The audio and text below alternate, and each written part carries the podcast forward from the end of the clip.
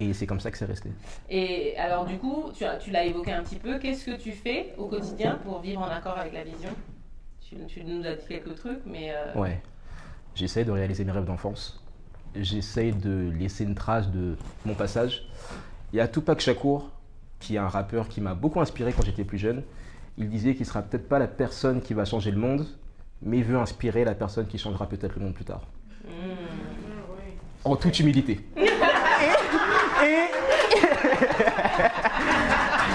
et, et, et du coup, bah, moi, c'est juste dans, dans, dans, dans cette logique de Ouais. d'inspirer, de laisser, euh, laisser quelque chose. Enfin, moi, c'est toujours la chose que j'ai essayé de fuir. C'est pour ça que quand j'ai fait des études de droit, je me suis dit, oulala, là, là, je suis en train de me diriger vers quelque chose qui n'est pas la vision, justement.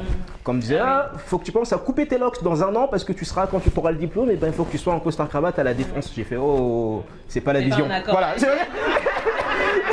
c'est pas, c'est pas la vision.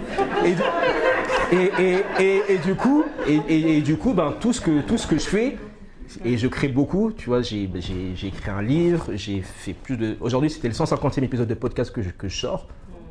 Euh, j'ai sorti un album, il y en a un autre qui va arriver bientôt. Voilà, vous avez l'exclusivité aussi.